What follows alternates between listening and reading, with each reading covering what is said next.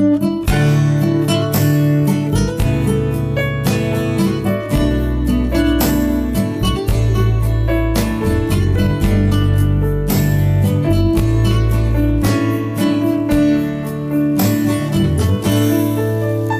está aí para uma conversa de mulher para mulher.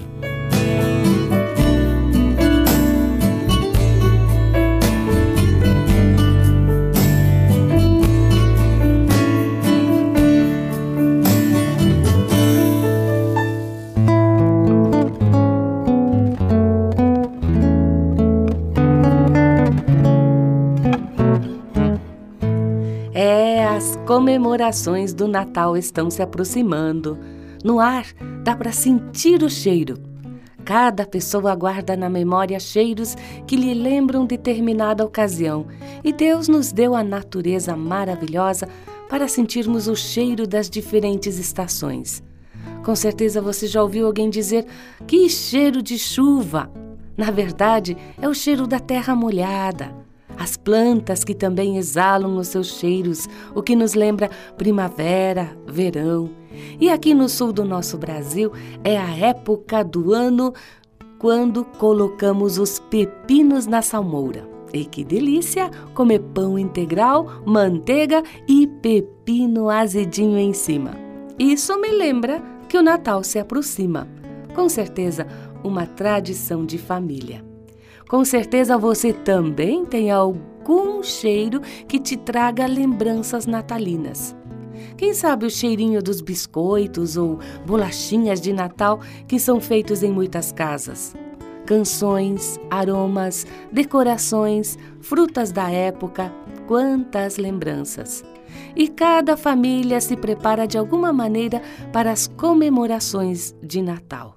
Uns leem na Bíblia a história do menino Jesus na manjedoura, os anjos cantando e juntos cantam agradecendo a Deus pelo presente que ele nos deu.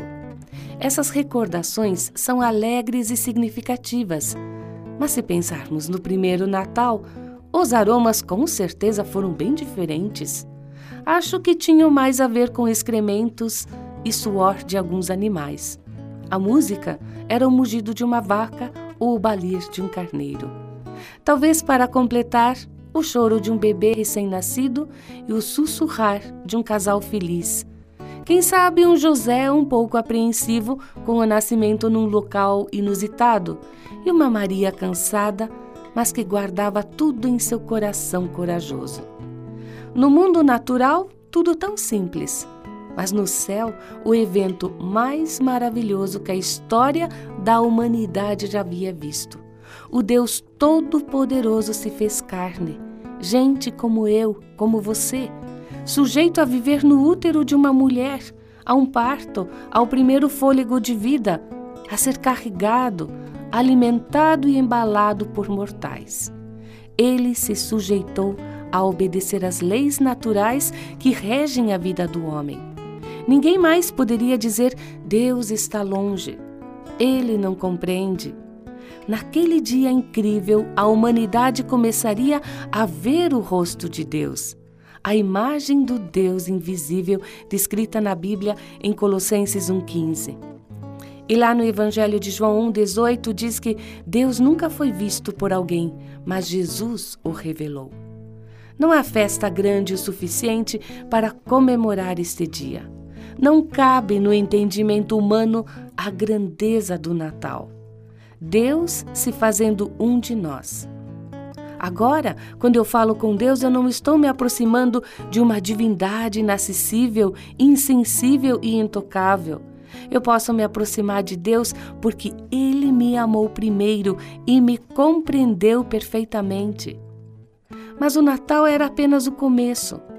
Nos próximos 33 anos, Jesus viveria, amaria as pessoas, andaria no meio delas, viria as tragédias e inconsistências do ser humano, seria tentado como nós, mas sem pecado, e por fim se entregaria como cordeiro para o sacrifício que transformaria o destino eterno de todo aquele que cresce nele. O Natal traz muitas coisas belas e agradáveis mas nada se compara a conhecer o Jesus do Natal no coração e experimentar a sua paz e a promessa de sua presença todos os dias.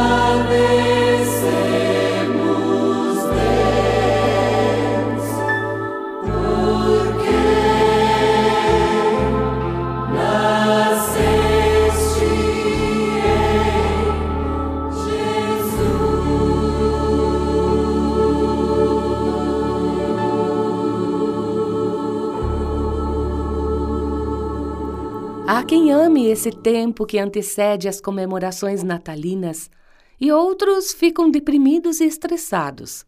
Aqui no nosso país tropical vem a estação mais alegre, cheia de vida, calor, férias, tudo convida a fazer muita festa, o que pode nos afastar da real comemoração desta data. Mas nós podemos escolher como queremos comemorar a vinda de Jesus, o Filho de Deus, a este mundo quando ele se tornou um de nós.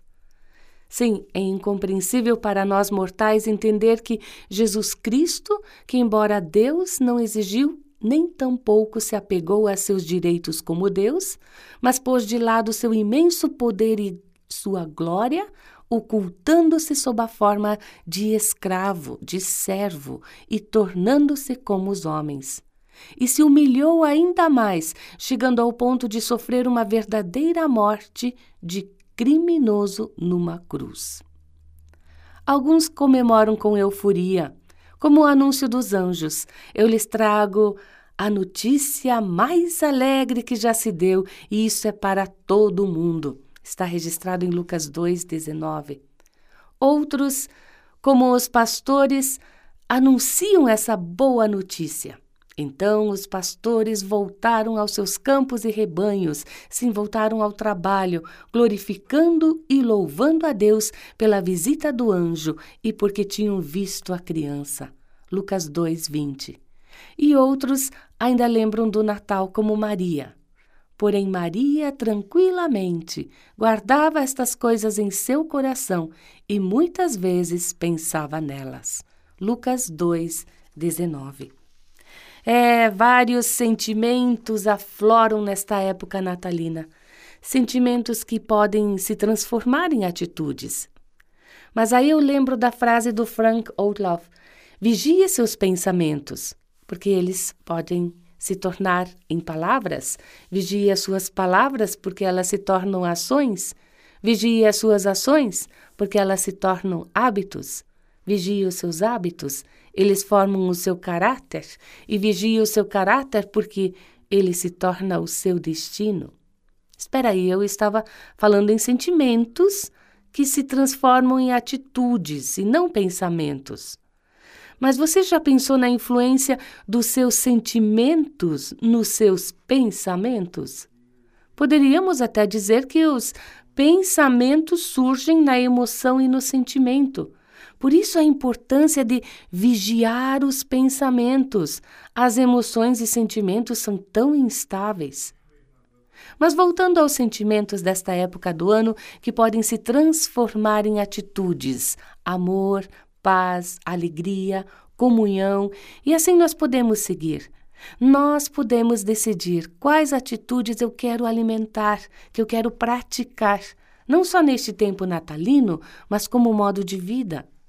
Se para alguns Natal é Papai Noel, festa, comida, presentes, enfeites, férias, viagens, para outros é somente o nascimento de Jesus, sem qualquer coisa que lembre festas pagãs e outros deram novo significado aos enfeites, adicionaram tradições familiares, culturais e comemoram sem pensar demais no assunto. A Bíblia nos diz que a nossa atitude deve ser semelhante àquela que nos foi mostrada por Jesus Cristo. Filipenses 2:5. Vamos ter o mesmo modo de pensar que Cristo Jesus tinha.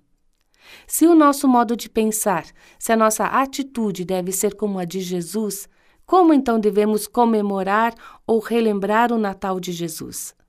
Nós podemos imaginar o sentimento que Jesus teve ao encarnar-se e nascer como um ser humano mortal?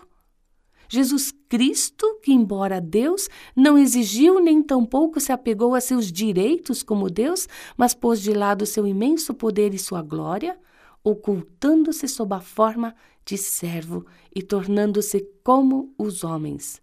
E se humilhou ainda mais, chegando ao ponto de sofrer uma verdadeira morte de criminoso numa cruz.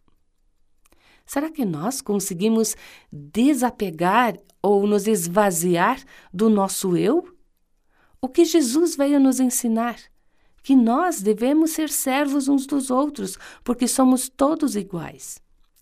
Jesus se humilhou. Como nós podemos viver a humildade? Como praticá-la? Aí volta ao texto de Filipenses 2 e os versículos 3 e 4 que nos dizem: Nada façais por contenda ou por vanglória, mas com humildade, e cada um considerando os outros superiores a si mesmo. Não olhe cada um somente para o que é seu, mas cada qual também para o que é dos outros. Jesus, na forma de homem, obedeceu. Deus obedeceu a Deus e foi até a última consequência, a cruz. Com isso, nós podemos aprender que devemos a obediência ao nosso Pai Celeste, obediência aos pais ou às autoridades sobre mim estabelecidas, que eu devo honrar aqueles que merecem honra. Natal é a encarnação de Jesus, é o começo histórico da nossa salvação, pois Jesus nasceu para morrer na cruz para a nossa redenção e para ressuscitar ao terceiro dia para a nossa justificação. E por causa disso que Deus o elevou até as alturas do céu e lhe deu um nome que está acima de qualquer outro nome, para que ao nome de Jesus todo joelho se dobre no céu, na terra e debaixo da terra, e toda língua confesse que Jesus Cristo é o Senhor, para a glória de Deus, o Pai. É o que nos diz Filipenses 2, os versículos 9 e 10. Então, neste Natal, eu quero te animar, eu quero te desafiar a ter o mesmo sentimento que também houve em Cristo Jesus. Que tenhamos uma atitude semelhante à de Jesus. Esvaziar-nos do nosso eu humilhar-nos. Afinal, dependemos de tudo de Deus. E se nós somos amigos de Jesus, nós vamos obedecer ao que ele nos manda na Sua palavra.